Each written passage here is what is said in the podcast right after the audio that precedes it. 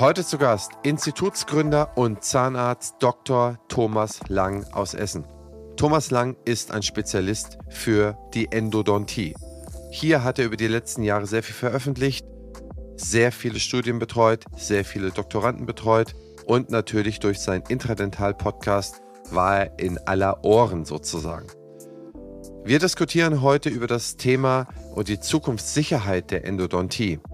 Warum ist es wertvoll, die Zeiten zwischen den Behandlungen so weit auseinanderzuziehen, dass man wirklich 90 oder 100 Jahre alt mit seinen Zähnen werden kann, dass man am besten das Implantat komplett vermeidet oder auf einen ganz späten Zeitraum im Leben schiebt. Die Diskussion ist interessant, aber eigentlich gibt es da nicht viel zu diskutieren, denn wir sind uns eigentlich überall immer einig. Die These und die Begründung von ihm ist besonders interessant.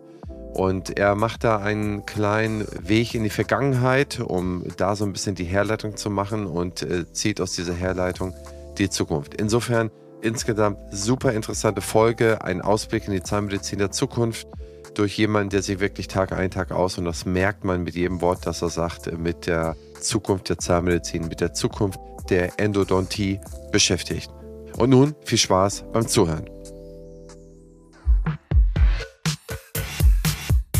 Herzlich willkommen zum Praxisflüsterer Podcast Staffel 8 Zukunft der Zahnmedizin, die Thesen der dentalen Vordenker.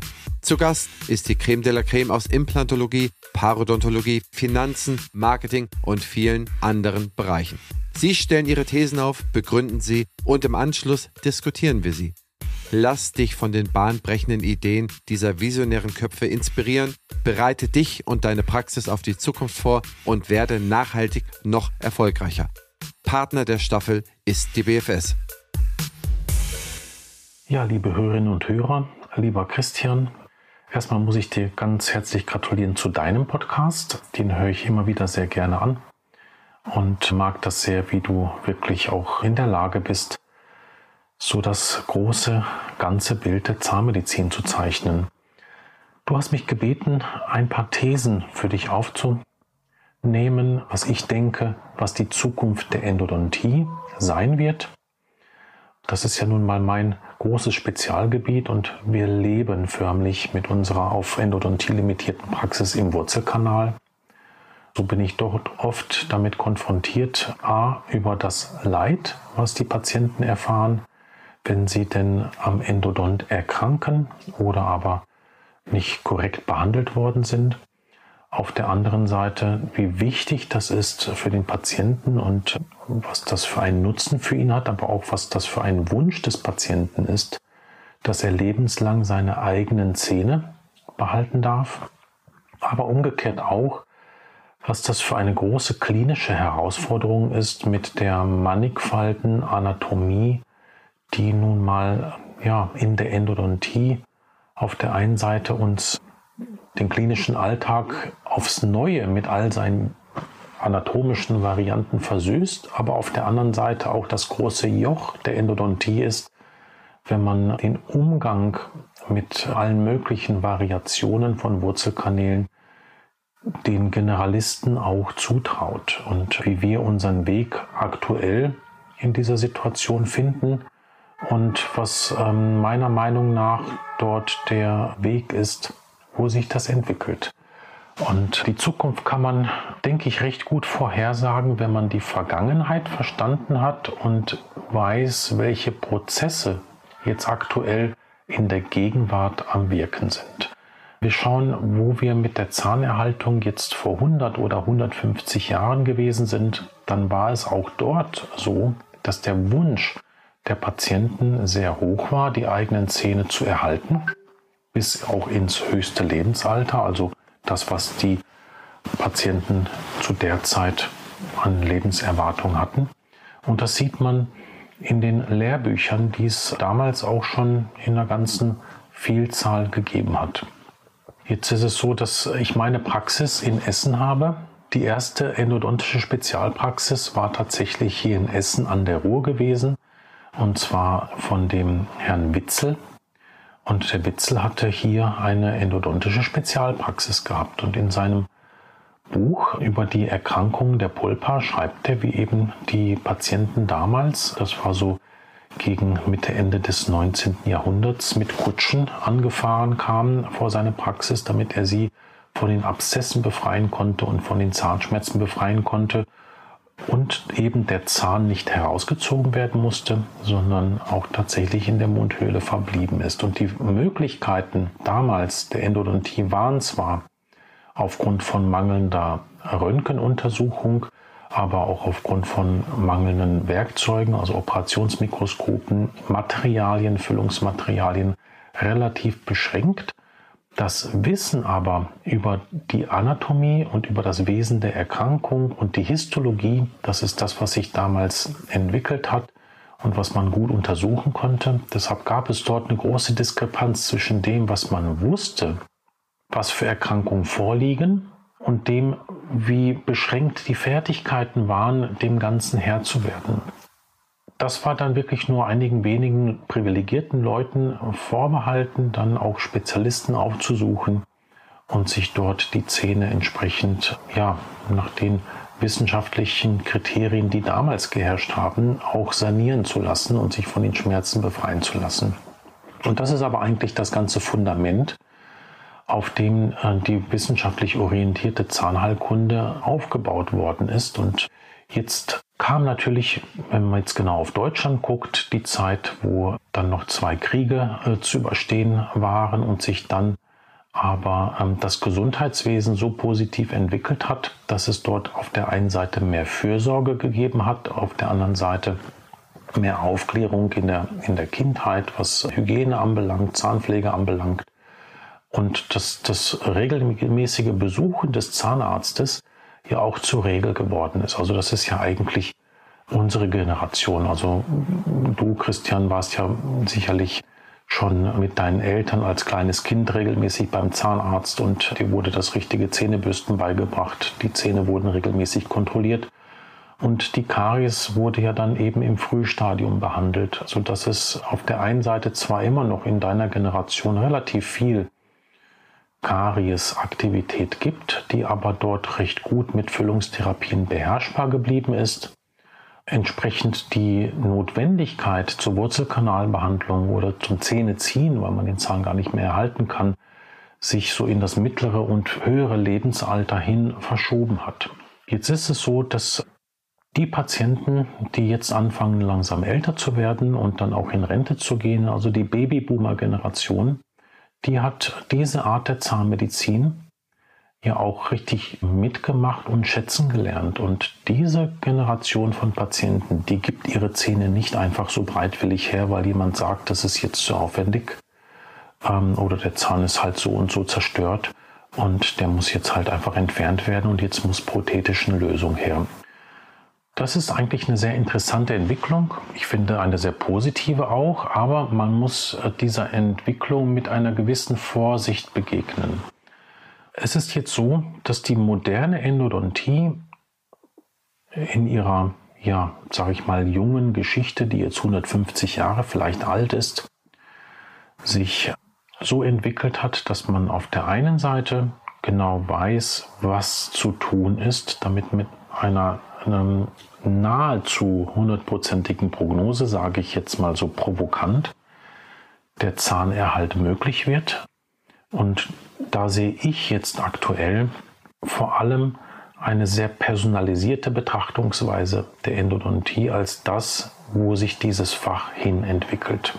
Denn man kann die Wurzelkanalbehandlung nicht so pauschalisiert über einen Kamm scheren, dass man sagt, man präpariert jetzt einfach oben in den schmerzenden Zahn eine Öffnung hinein, bis man in die Pulperhöhle hineinfällt und dann geht man mehr oder weniger blind stochernd mit Instrumenten hinein, bis man dann zufällig in den Wurzelkanal hineinfällt und man gibt sich damit zufrieden, dass man bei einem Molaren drei Wurzelkanäle nahe an die Wurzelspitze ausgeräumt hat. Und wenn da jetzt mal eine eine Wurzel ein bisschen mehr gekrümmt war, dann hat man den vielleicht ein bisschen kürzer vorbereitet und wenn sie dann geradliniger war, wie bei einem Frontzahn und dann nur ein Wurzelkanal drin war, dann kam man doch relativ gut runter. Und dann wird es halt eben so gut wie es geht gefüllt. Und es resultiert dann erstmal in Schmerzfreiheit und Beschwerdefreiheit und Funktionstüchtigkeit, aber dann kommt durch die Hintertür, und das sieht man ja dann eben über viele Jahre, entweder rächt sich dann der starke Substanzverlust, der durch eine standardisierte, dann entsprechend große Trepanationsöffnung in den Zahn hinein präpariert wurde und Substanzverlust bedeutet immer Verlust der mechanischen Integrität und damit auch immer ein Risiko für einen Zahnverlust durch Frakturen. Aber eben auch das Auslassen von Wurzelkanälen, entweder als ganzer Wurzelkanal oder eben dann, weil der Wurzelkanal schwer zugänglich war, dass man dann eben nur nah, aber nicht perfekt an die Wurzelspitze herankommt, resultiert dann nach einer gewissen Zeit in chronische Entzündungen, die sich dann zeigen. Und dann ist der Weg der normalen generalisierten Praxis ja oft der, dass der Zahn dann aufgegeben wird, wenn das Rezidiv kommt oder er wird dann aufgegeben, wenn der Patient nach der Wurzelspitzenresektion, die dann versucht, das von unten zu beheben, trotzdem sein Schmerz nicht losgeworden ist oder seine chronische Entzündung. Und da kann eben die moderne Endodontie ähm, Abhilfe schaffen. Da sind wir in der Revisionstherapie ja heute schon super erfolgreich, dass wir es schaffen, egal wenn jetzt ein Instrument abgebrochen ist oder eine Stufe präpariert wurde ähm, oder der Zahn halt wahnsinnig stark gekrümmt ist oder eben der Kanal nicht auffindbar gewesen ist, dass wir das schaffen, alles darzustellen. Das benötigt dann aber eine ganze Menge an Spezialwissen, an Spezialgeräten und vor allen Dingen, vor allen Dingen an Training und Fertigkeiten. Das ist bei weitem nicht so, dass die Endodontie ab dem Moment beherrschbar wird für jemanden, nur weil er sich ein Mikroskop gekauft hat und dort von einem Curriculum bis hin zu einem Masterstudiengang sich einfach inhaltlich weitergebildet hat. In kaum einer anderen Disziplin der Zahnmedizin, ich würde sagen, die Endodontie sticht da absolut hervor. Also das ist als Musikinstrument, sage ich mal, die Violine der Zahnmedizin. Es ist so, dass durch, erst durch hohe Fallzahlen, durch wirklich viel Übung und Training man dort so in die Lage versetzt wird, all diese Geräte auch gut benutzen zu können und zur Wirkung zu bringen, dass die sich zum Vorteil des Patienten auch wenden. Das ist ja eigentlich auch ein, ein, schöner Weg, weil in einer gut organisierten Gesellschaft lebt es sich ja nun mal viel besser, wenn es eine, ein hohes Maß an Arbeitszahlung gibt. Das heißt, dass spezialisierte Erkrankungen auch von Spezialisten beseitigt werden. Noch vor 50, 60 Jahren hat sich dein, dein Hausarzt auch darum gekümmert, wenn du deinen ersten Infarkt vielleicht gehabt hast, das Gebiet der Kardiologie hat sich ja dann auch erst entwickeln müssen und heute ist es selbstverständlich, dass sich halt auch eine Spezialausrichtung der Medizin auch um die besonderen Belange des Herzens kümmert. Und kein, kein Hausarzt würde jemals auf die Idee kommen, bei dir ein EKG zu schreiben und es auszuwerten und dir irgendwelche Herzmedikamente zu verordnen, sondern das macht der Kardiologe. Und das ist auch gut und richtig so und hat ja dann auch irgendwann einen forensischen Hintergrund. Denn es ist ja unmöglich, sich in jedem einzelnen Teilbereich der Zahnmedizin so einzudenken, dass man ein Universalgenie wird und die besten Wurzelkanalbehandlungen und die besten Restaurationen und die beste Funktionstherapie und Kieferorthopädie in Personalunion dem Patienten angedeihen kann. Es kommt noch eine andere Schwierigkeit hinzu, nämlich der demografische Wandel. Und das in zweierlei Richtungen. Die eine Richtung ist die, dass unsere Patienten immer älter werden und in der Endodontie bedeutet es, ein alter Zahn ist umso schwieriger Wurzel zu behandeln. Warum? Weil eben das Endodont, also die Zahnpulpa, das Dentin ja überhaupt bildet und diese Dentinbildung ist lebenslange eine Apposition von außen nach innen, das heißt als junger Mensch, als junger Erwachsener, ist das Auffinden des Wurzelkanals sehr einfach, weil der halt sehr, sehr weit offen liegt. Je älter man ist und die Notwendigkeit einer Wurzelkanalbehandlung benötigt, umso schwieriger ist das Auffinden der Kanäle, umso risikobehafteter ist es, weil man dort wirklich mitunter einen Kanal finden muss, der dünner ist als ein rasiertes menschliches Haar. Also In einer Vollobliteration ist der Wurzelkanal nur noch 50 Mikrometer im Durchmesser und oft erst in der Zahnwurzel instrumentierbar. Das heißt, man muss dann in die Lage sich versetzen, dass man vor der Trepanation des Zahnes weiß, wo welcher Wurzelkanal liegt. Und dieser Wurzelkanal wird dann unter der Zuhilfenahme des Operationsmikroskopes und eben der Erfahrung des Behandlers dann erschlossen, instrumentiert und dann desinfiziert und obturiert. Und das Instrumentieren eines gereiften Zahnes ist eben auch neben der Schaffung des Gleitpfades, also des ersten Zugänglichmachens der Strukturen durch Pulpensteine, durch diese Obliteration, aber eben auch durch ein sehr viel härteres, gereiftes Dentin, deutlich schwieriger und mit viel mehr Risiken für Instrumentenfrakturen äh, verbunden als die Instrumentierung von einem Jugendlichen Dentin oder von dem Dentin eines, eines normalen Erwachsenen. Das bedeutet, dass die überwiegende Mehrzahl der Wurzelkanalbehandlung, die wir jetzt durch Präventionsmaßnahmen mehr in das letzte Lebensdrittel oder Lebensviertel hin verschoben haben, aber mit einer großen Anzahl von erhaltenen Zähnen, ja die viel komplizierteren Fälle sind. Und das heißt im Umkehrschluss, dass die Generalisten immer mehr merken werden, dass die Endodontie schwierig wird dass sie die nicht selber leisten können oder wollen, wenn sie ihre Patienten optimal versorgen möchten. Und das ist ja eine positive Entwicklung, weil es, wie ich schon eingangs gesagt habe, die, der Gesellschaft geht es dann am besten, wenn ein hohes Maß an feingliedriger, spezialisierter Arbeitsteilung vorherrscht. Da geht es uns ja allen besser mit. Wo wir gerade von der Zukunft sprechen, die BFS ist eines der führenden Health-Tech-Unternehmen auf dem deutschen Gesundheitsmarkt. Was ich besonders spannend finde, ist ihr Digital Health Dialogue. Hier werden die Gesundheitsthemen der Zukunft aufgelistet und gemeinsam diskutiert. Auch ich bin dabei und stelle meinen Gästen daraus Fragen, wie zum Beispiel, wie wird die Digitalisierung dein Arbeiten verändern oder wie ticken die Patienten und Patientinnen von morgen.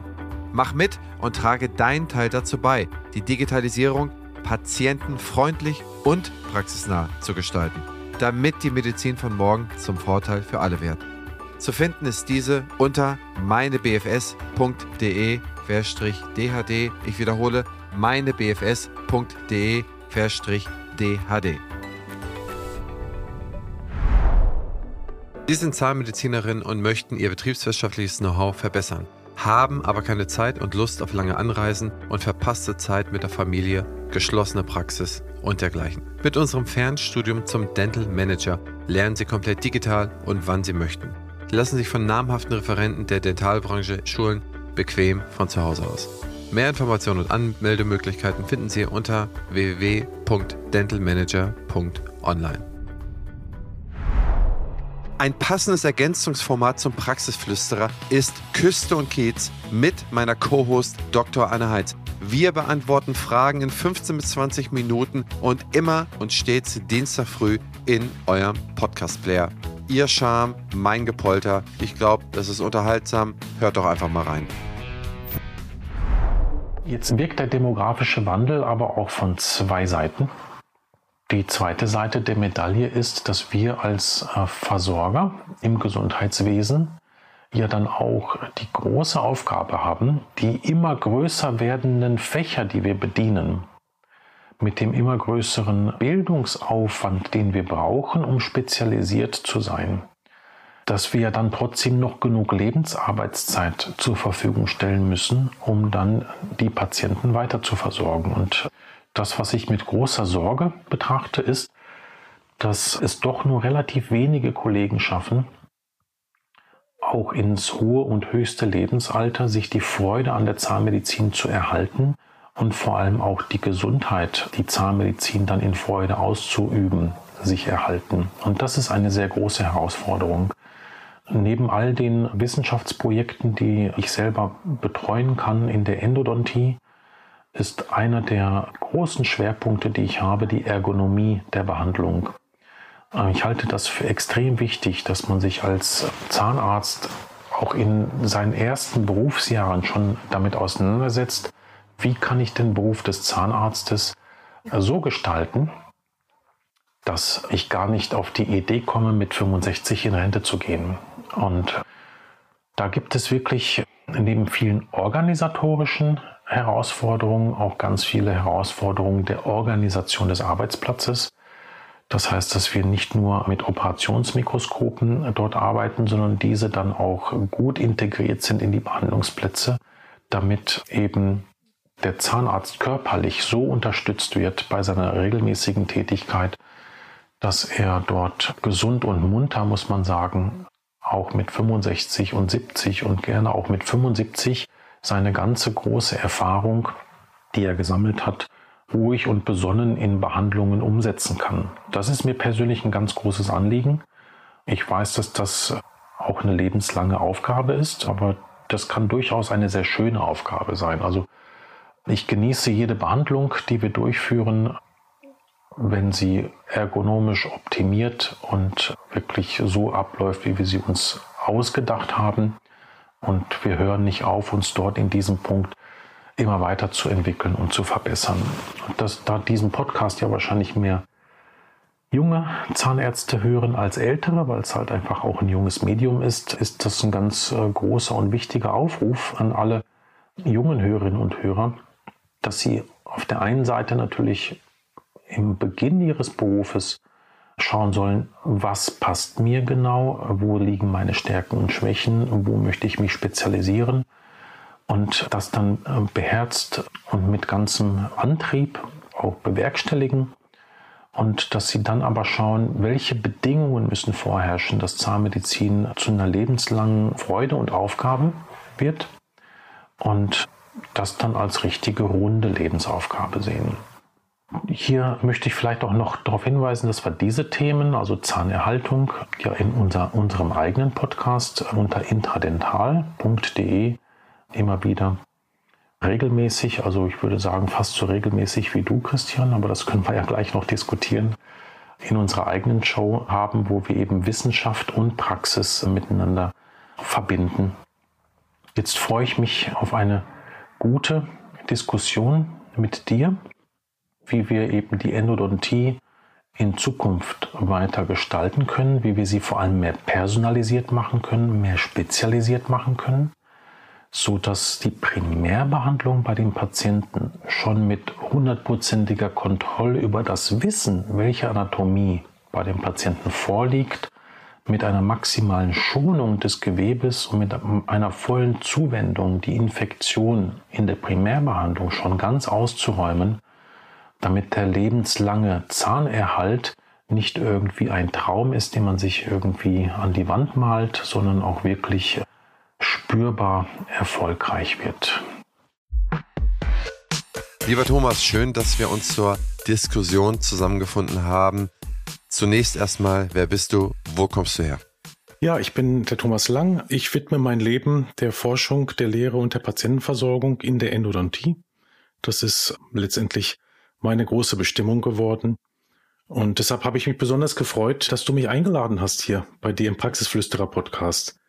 Wir sind ja auch beim Podcasten Kollegen, sozusagen. Ja, das stimmt. Nee, also ich sehe auch ständig deinen Podcast und wir haben ja so losen Kontakt seit einiger Zeit und ich finde immer, dass du sehr sympathisch rüberkommst und deswegen fand ich, wenn es mal passt, dass wir uns da zusammenschließen. Ja, umso mehr freue ich mich. Thomas, erzähl mal, wo wohnst du oder wo hast du deine Praxis? Wo operierst du? Ich habe meine Praxis in Essen an der Ruhr, also im Ruhrgebiet. Und hier bin ich auch einen Großteil meines Lebens aufgewachsen in den unterschiedlichen Städten des Ruhrgebiets. Geboren bin ich allerdings in Tschechien, aber dann als wirklich kleiner Junge, also mit äh, vier Jahren dann äh, nach Deutschland gekommen. Praxis ist in Essen, Forschungsinstitut ist an der Uni Witten-Herdecke, wo ich auch studiert habe. Lehrtätigkeit machen wir ja großenteils deutschlandweit, hin und wieder dann auch mal international und auch mehr und mehr in der Praxis, weil die Praxisintensivkurse und vor allem die Einzelschulungen, die wir machen, wenn wir jetzt äh, Praxen beraten, um Ergonomiekonzepte umzusetzen, um das Mikroskop zu erlernen in der klinischen Zahnheilkunde, dann geht das in eins zu eins Schulungen. Das läuft alles bei uns in der Praxis in Essen und das hat vor allem jetzt in der Pandemie sehr zugenommen. Machst du auch Lehre an der Uni Wittenherdecke? Habe ich tatsächlich 15 Jahre lang gemacht und dann, als ich das Institut gegründet habe, 2008, habe ich das noch drei Jahre weiter durchgehalten mit der Lehre und dann habe ich das pausiert. Also an der Uni lehre ich jetzt Studenten nicht mehr. Wir betreuen aber eine ganze Reihe von Promoventen, die von der Uni kommen. Also das ist jetzt das und Lehre findet jetzt tatsächlich ausschließlich in der postgradualen Ausbildung statt. Aber das schließe ich nicht aus, dass ich dann irgendwann auch mal wieder den Kreis schließe und auch in die Lehre an der Uni zurückgehe. Aber aktuell geht das nicht, weil das Institut doch auch viel Zeit in Anspruch nimmt und es sind viele Projekte. Wie viele Studenten habt ihr im Institut jedes Jahr oder wie viele Teilnehmer? Also im Institut, das ist ja ein reines Forschungsinstitut, da haben wir jetzt aktuell so an die 15 Promoventen. Das ist immer so so eine schwankende Welle. Ne? Also wir schließen jedes Jahr so ein bis drei Promotionen ab manchmal auch null. Das ist ja so, die Promotionsprojekte sind ja eingebunden in ein Projekt, was wir vorher definiert haben. Das muss dann in einer bestimmten Zeit abgeschlossen sein, aber es ist ja dann so, wenn das abgeschlossen ist, haben dann die Promoventen alle Zeit der Welt, ihre Arbeit zu schreiben. Und bis sie die dann fertig haben, dauert das mitunter viele Jahre, insbesondere wenn sie halt schon eigene Praxen haben. Dann bist du noch tätig in einem Verband. Kannst du dazu was sagen? Ja, wir haben die DG Mikro, da bin ich im Vorstand tätig, aktuell Präsident. Und die DG Mikro, die ist die Deutsche Gesellschaft für mikroinvasive Zahnmedizin. Wir machen einmal im Jahr die sogenannte Masterclass. Die Mitglieder haben dann auch die Möglichkeit, sich im Rahmen unserer Fortbildungen vergünstigt fortzubilden. Die Masterclass machen wir einmal im Jahr in äh, Ratingen. Da treffen wir uns. Das ist ein kleiner, aber feiner Verein, besteht aus allen Fachrichtungen und wir suchen Kollegen, die sich dafür begeistern, mikroinvasiv tätig zu sein, was du ja auf allen Gebieten der Zahnmedizin tun kannst.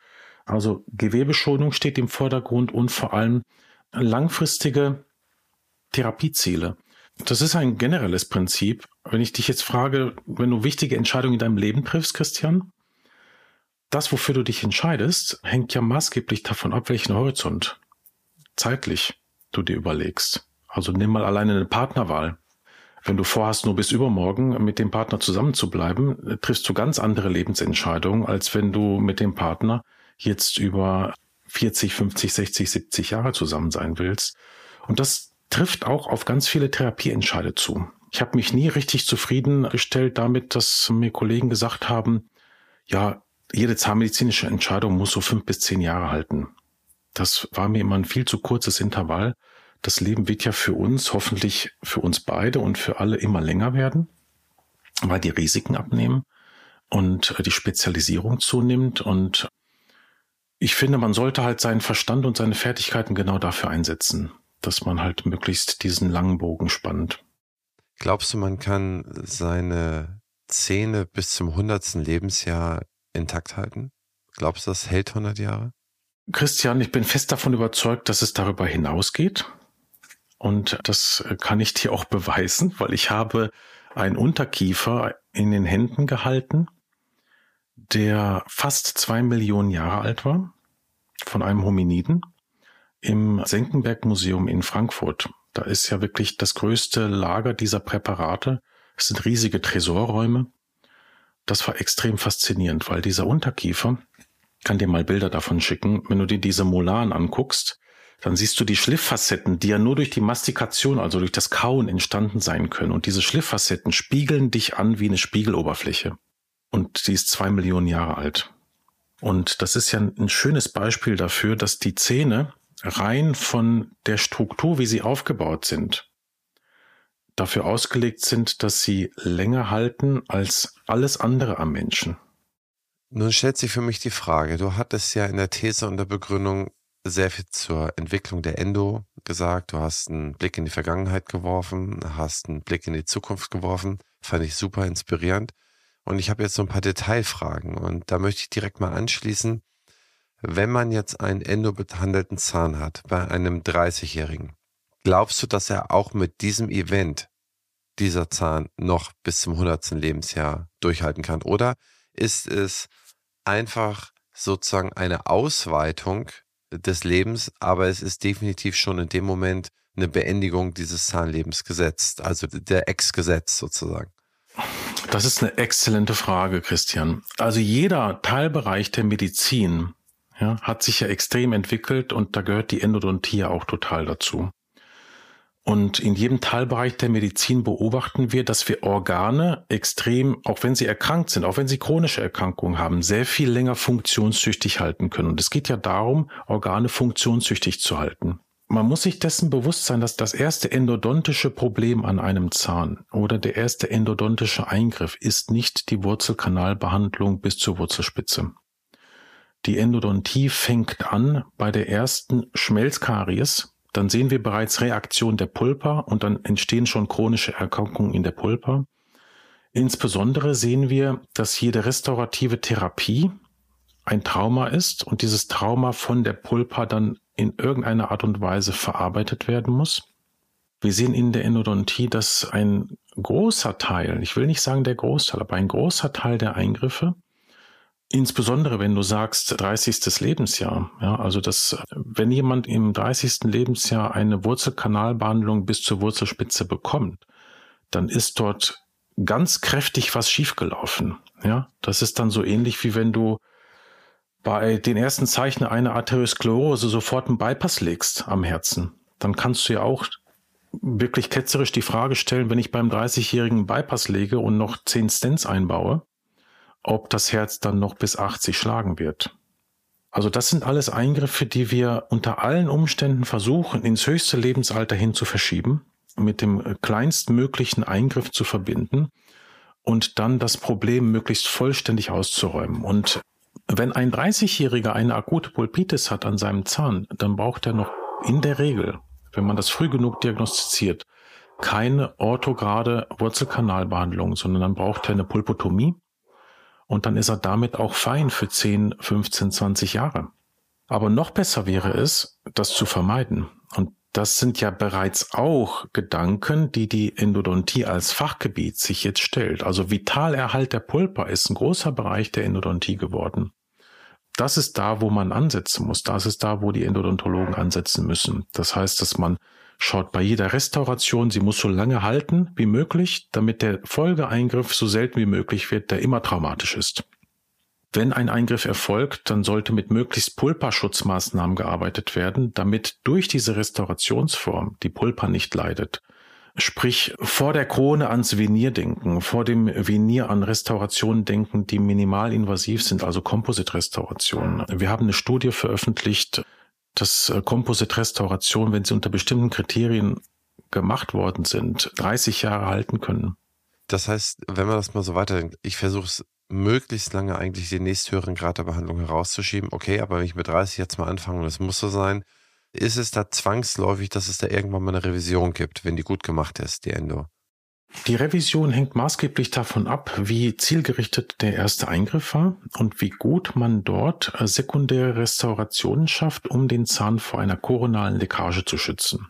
Das heißt, im ersten Schritt muss sichergestellt sein, dass alles ausgeräumt ist, wo der Körper mit seiner Abwehr nicht mehr hinkommt. Das heißt, bis zum terminalen Punkt in allen Wurzelkanälen, in allen Abgängen und Rezessionen. Das kann die Endodontie heute sehr gut leisten. Und wenn man dann schafft, die Leckage von Koronal zu verhindern durch eine gute, haltbare, sichere Restauration, die nicht nur dicht sein muss, sondern auch eine mechanische Integrität dem Zahn zurückgibt, dann ist das so, dass die Lebensdauer des endodontischen Eingriffs eigentlich nicht limitiert ist. Ja, das ist eine gute Information, denn aus eigener Erfahrung weiß ich, dass erst die, die TREP, dann die Revision, dann die WSR, dann die Revision der WSR dass das irgendwie so alle zwei Jahre funktioniert. Das ist wirklich traurig, äh, wenn du diese Erfahrung quasi mitgeteilt bekommen hast oder, oder selber gemacht hast. Das ist, Blutig selber erlebt. ja, das ist wirklich traurig. Aber es ist nun mal so, dass sich diese, also ich sag mal, wenn die Endodontie immer nur Trepanieren, also Aufbauen des Zahnes ist und nicht wirklich eine Feindiagnostik ist, was ist da tatsächlich erkrankt und wie invasiv müssen wir jetzt vorgehen?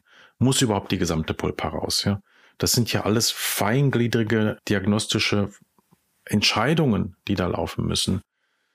Wenn bei einem Molan der Arzt, der vielleicht noch nicht mal eine Lupenbrille trägt und keinen Kofferdamm angelegt hat, anfängt irgendwie in den Wurzelkanälen rumzustochern, also dann ist das halt so, was willst du dann erwarten? Ne? Also das ist dann so, wie wenn ein Kardiologe dir einen Stent legt und noch nicht mal mit einem Röntgengerät kontrolliert, ob er im richtigen Blutgefäß sitzt. Okay, denken wir das Thema mal, mal wirklich bis zum Ende und auch in die Zukunft hinaus. Das heißt, wir sagen ja, okay, die Zukunft der Endo.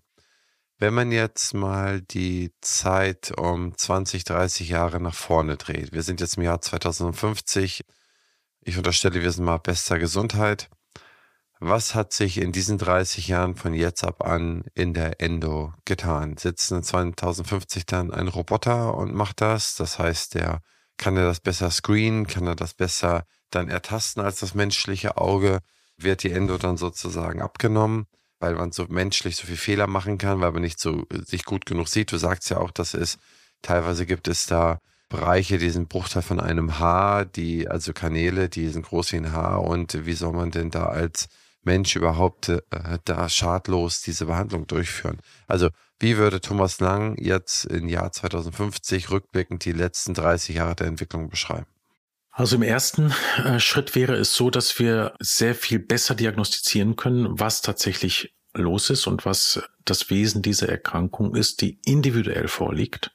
Heutzutage wissen wir das alles, welche verschiedenen Abstufungen dieser Erkrankungen vorliegen aus der Wissenschaft, aus der Histologie, auch aus der Betrachtung von eben Präparaten, die nun mal auch Zahnentfernung bedingen, weil wir sie dann nur angucken können.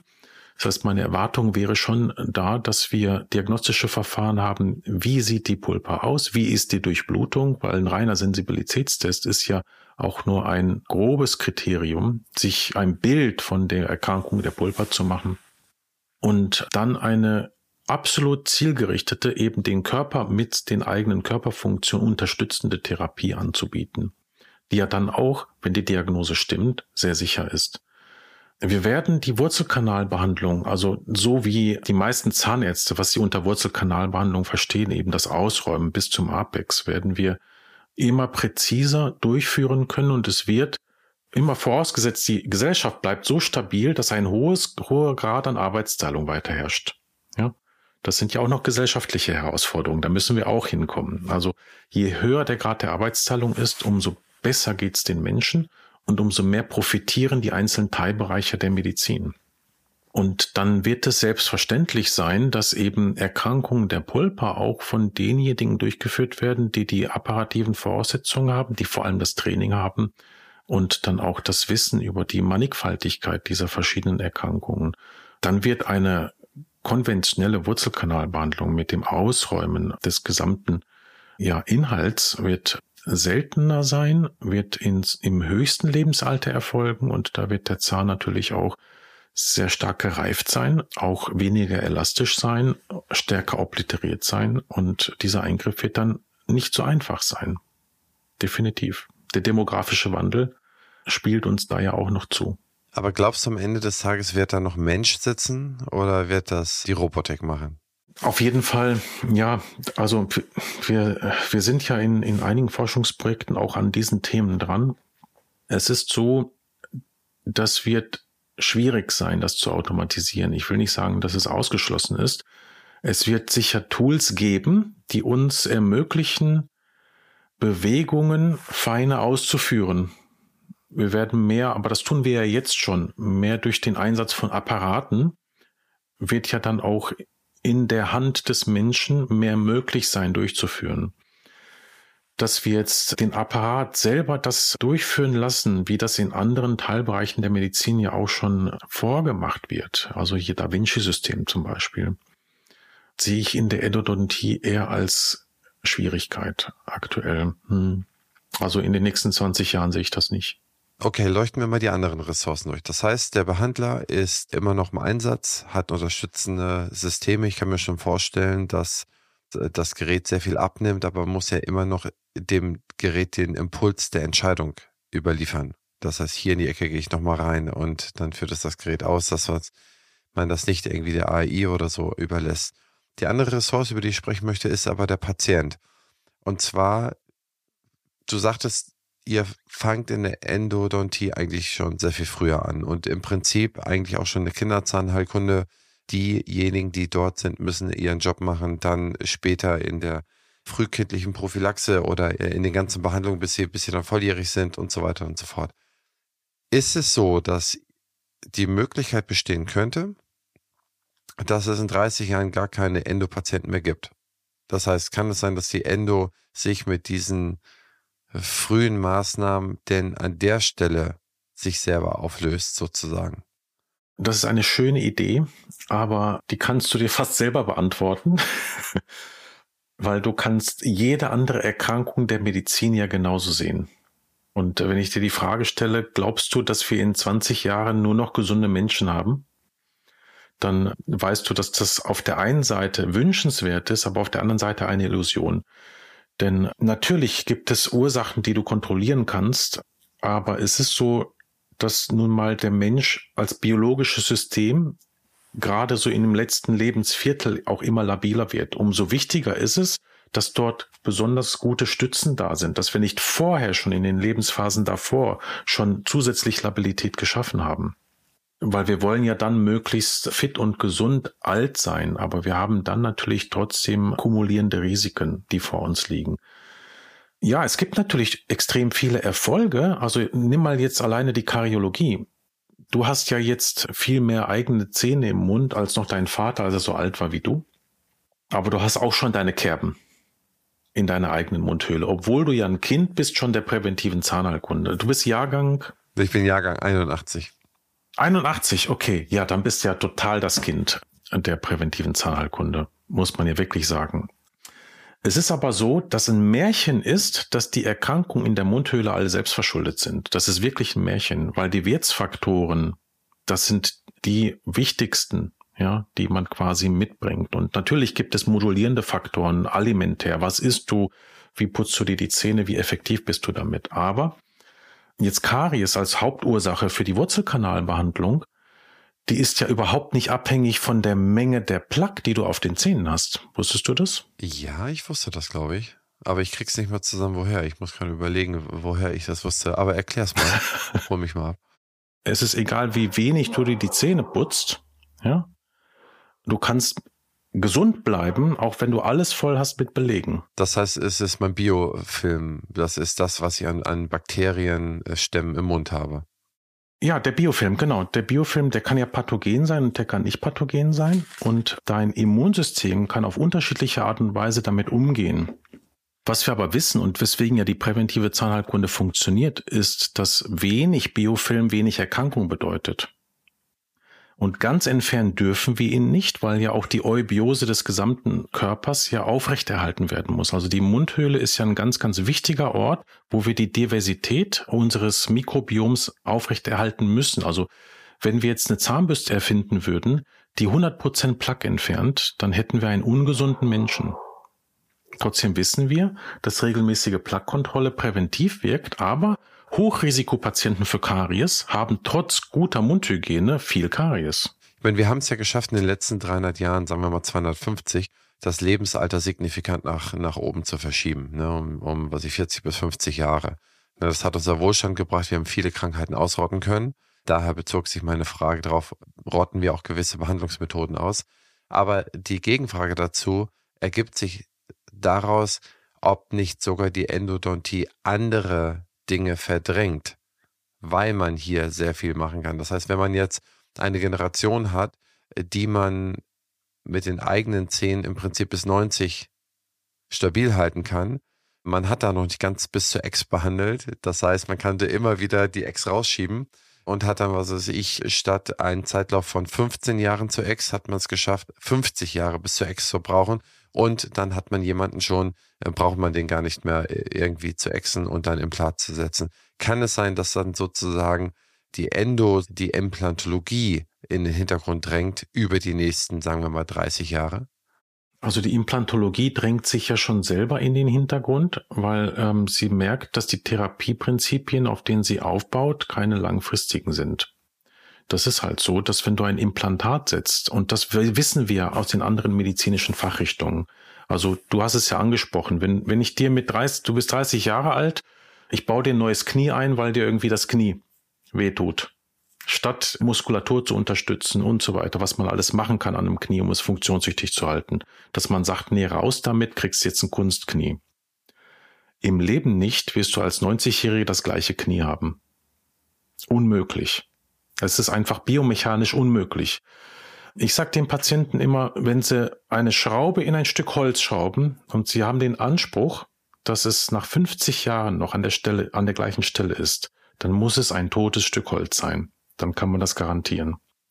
Wenn Sie eine Schraube in einen lebenden Baum hineinschrauben, dann funktioniert das auf kurze Sicht hin wunderbar, da was dran zu befestigen. Aber auf lange Sicht scheitert es an den biologischen Vorgängen. Und es gibt nirgendwo so viel Bone Remodeling wie im Kieferknochen. Der Kieferknochen ist ein ganz besonderer Knochen. Im ganzen Körper hast du nicht so viel Bone Remodeling. Deshalb funktioniert ja auch Altersbestimmung an den Unterkieferknochen. Du kannst in jedem Lebensalter sehen, wie jemand alt ist am Kieferknochen. Das scheitert halt einfach an dieser mechanistischen Vorstellung, dass das ein neuer Zahn ist. Das ist es nicht. Das ist kein Zahn. Das ist ein Implantat, baut auf einem pathologischen Mechanismus auf, den nennt man Ankylose. Das passiert ja auch aus pathologischen Gründen manchmal mit Zähnen, aus bestimmten Gründen. Und das Bone Remodeling findet aber weiterhin statt. Und wir wollen ja nicht dagegen steuern. Es gibt auch Medikamente, um Bone Remodeling auszuschalten, die man zum Beispiel einsetzt, um Knochenmetastasen zu verhindern, wenn du Tumorpatient bist. Aber möchtest du Tumormedikamente zu dir nehmen, weil du ein Implantat hast, damit das möglichst lange funktioniert? Also diese Ansätze gibt's gar nicht, ne? aber man könnte es damit, man könnte es damit schieben, würde sich aber ganz andere Probleme damit einkaufen. Also die Biologie lässt sich halt wirklich nur bedingt überlisten und deshalb ist es eher gut, in den Therapieentscheidungen immer mit der Biologie zu arbeiten und zu gucken, was braucht der Organismus zur Unterstützung, damit das Organ weiter funktioniert. Und immer dann, wenn ich Zäsuren mache, wenn ich sage, weißt du, wenn, wenn du einen Zahn ziehst, weil der Infekt im Endodont ist, ja, klar, funktioniert das antiinfektiös, aber du hast dann auch die ganze Hülle mit rausgenommen. Du kannst auch den Kopf amputieren, dann hat der Patient auch keine Entzündung mehr. Das ist total verrückt. Und die Menschen haben sich irgendwie daran gewöhnt, dass es normal ist, weil sie, weil die Patienten sich untereinander unterhalten und sagen, ja, bei mir hat die Endo auch nicht funktioniert und ich habe jetzt ein Implantat. Und nach 10, 15 Jahren unterhalten sich die Patienten, du guckt bei dir auch die Schraube raus und komisch, meine anderen Zähne stehen jetzt an einer anderen Stelle, das Implantat bleibt da stehen. Und wenn du dich mit Implantologen unterhältst, die lange implantieren, die haben einen riesen Respekt davor, im Sichtbereich zu implantieren. Die sagen so spät wie möglich. Es gibt jetzt sogar Therapieprinzipien, das musst du dir mal vorstellen. Das ist so dass die Implantologen aus der Not heraus Zahnscherben beim Ziehen eines Zahnes drin lassen, nämlich im Frontbereich. Hast du davon mal gehört? Ich habe davon von jemandem mal gehört, ja. Mhm. Genau, das heißt, es bleibt eine Scherbe des Zahnes stehen, damit das parodontale Ligament den dünnen Alveolarknochen funktionstüchtig hält und dahinter wird die Schraube gesetzt. Ja? Biologisch schaffst du damit eigentlich einen Zahn mit einer Längsfraktur ja, in der Mundhöhle. Aber klar, das biologische Prinzip des Restzahnes erhält dir den Knochen. Und dann frage ich mich ernsthaft, wieso denkt man dann nicht früher darüber nach, wie man den Zahn möglichst lange funktionstüchtig hält, weil da kriegst du alles gratis. Genau das gleiche hat mir Otto Zurmer erzählt. Also sagte, okay, die Diskussion hatte ich da schon mal mit ihm. Also diese Verfahren sind ja von ihm ausgedacht ja, worden. Ach so, ernsthaft. Das wusste ich gar nicht. Also die, an der Arbeitsgruppe um ihn herum. Ja. ja, der hat mir mal davon erzählt und das fand ich wahnsinnig spannend. Von solchen Leuten erfährst du dann die Wahrheit. Also es gibt ja auch Leute, die, die Chirurgen sind und viel Erfahrung haben und dann auch ein bisschen besonnen auf eben die Biologie gucken. Und dann gibt's die andere biologische, in Anführungsstrichen, Zahnheilkunde, die dir einreden will, dass ein Zahn ein Herd darstellt und möglichst durch ein Implantat ersetzt werden will. Und die reden dir dann sogar noch ein, dass das Titanimplantat schädlich ist, weil du Allergien dagegen hast und es muss dann ein Zirkonimplantat eines bestimmten Herstellers sein. Und das wird alles unter dem Deckmantel der Biologie gemacht. Also wie verrückt muss man sein, dass man ein Kunstobjekt biologisch nennt. Es ist wirklich nicht zu ertragen. Ja, Wahnsinn. Auf der anderen Seite haben uns ja gerade diese Dinge, die künstlichen Herzklappen der Welt, äh, künstliches Knochenmaterial, äh, ich meine, das hat ja sehr, sehr viel Leiden verringert, also an anderen Stellen des Körpers. Das heißt, ich glaube, da haben schon das eine oder andere haben schon ihre Daseinsberechtigung, aber deine Argumentation, sowohl als auch die von Otto Zur, die finde ich absolut äh, stichhaltig und nachvollziehbar. Das macht natürlich alles sehr, sehr viel Sinn, dass man es eben genau sehr weit rausschiebt. Ne? Und dann, wenn es dann notwendig ist, dann macht. Meine finale Frage an dich, lieber Thomas, ist, wir haben noch gar nicht über deine Praxis gesprochen, deswegen, wo willst du eigentlich mit deiner Praxis hin? Was sind so die nächsten Steps für dich mit der Praxis? Ja, also ich bin ja jetzt äh, noch nicht mal 50, aber beschäftige mich jetzt schon mit der Praxisübergabe und mit der Praxisabgabe aus dem Grunde, weil ich besonders lange klinisch tätig sein will. Also mein Ziel ist mit 75 immer noch in höchster Freude zu arbeiten, aber dann mit einem Team, also in, mit einem Mehrgenerationenkonzept, wo wir stetig neue Endodontologen ausbilden und eben beschäftigen und dann auch ins höchste Alter Freude an dem haben, was wir tun. Dadurch, dass wir es vermitteln, also ich bin angetreten, so viele Wurzelkanalbehandlungen zu machen, wie es nur geht. Und weil ich eben nur eine begrenzte Zeit habe zu behandeln, muss ich ausbilden. Also wenn du einmal weißt, dass die Methoden oder also dass es etwas gibt, was korrigiert werden muss in der Medizin, ja, dann kannst du es ja nur bedingt selber machen durch die klinische Tätigkeit, weil wir haben acht Millionen Wurzelkanalbehandlungen im Jahr in Deutschland. Ja? Und wir schaffen davon vielleicht 1000 oder 1200. Und äh, das ist eigentlich mein Ziel. Also, dass wir eben eine akademische Lehrpraxis haben, wo die unterschiedlichsten Generationen von Zahnärzten unter einem Dach arbeiten und es um die Idee als solche geht und nicht um um dem, wem gehört jetzt zu welchem Zeitpunkt was. Super, super spannend. Also lass uns da gerne mal drüber telefonieren und diskutieren. Finde ich super spannendes Modell. Da können wir uns vielleicht gegenseitig so ein bisschen befruchten. In diesem Sinne, Zahnarzt, Wissenschaftler, Podcaster und Institutsleiter Thomas Lang. Vielen Dank für das Gespräch, lieber Thomas. Hat mir wahnsinnig viel Freude gemacht. Auch die Gespräche bisher mit dir haben mir sehr viel Freude gemacht. Du bist ein sehr ausgeglichener, ruhiger, geduldiger Mensch und das wirkt auf mich sehr entschleunigend und sehr klug, was du alles machst. Und ich danke dir für deine wertvolle Tätigkeit auch in deinem Podcast und hoffe, dass wir dich noch lange hören und von dir auch noch sehr, sehr lange hören. Insofern vielen, vielen Dank, lieber Thomas. Ja, das Lob kann ich nur zurückgeben. Also du machst ja auch einen hervorragenden Job.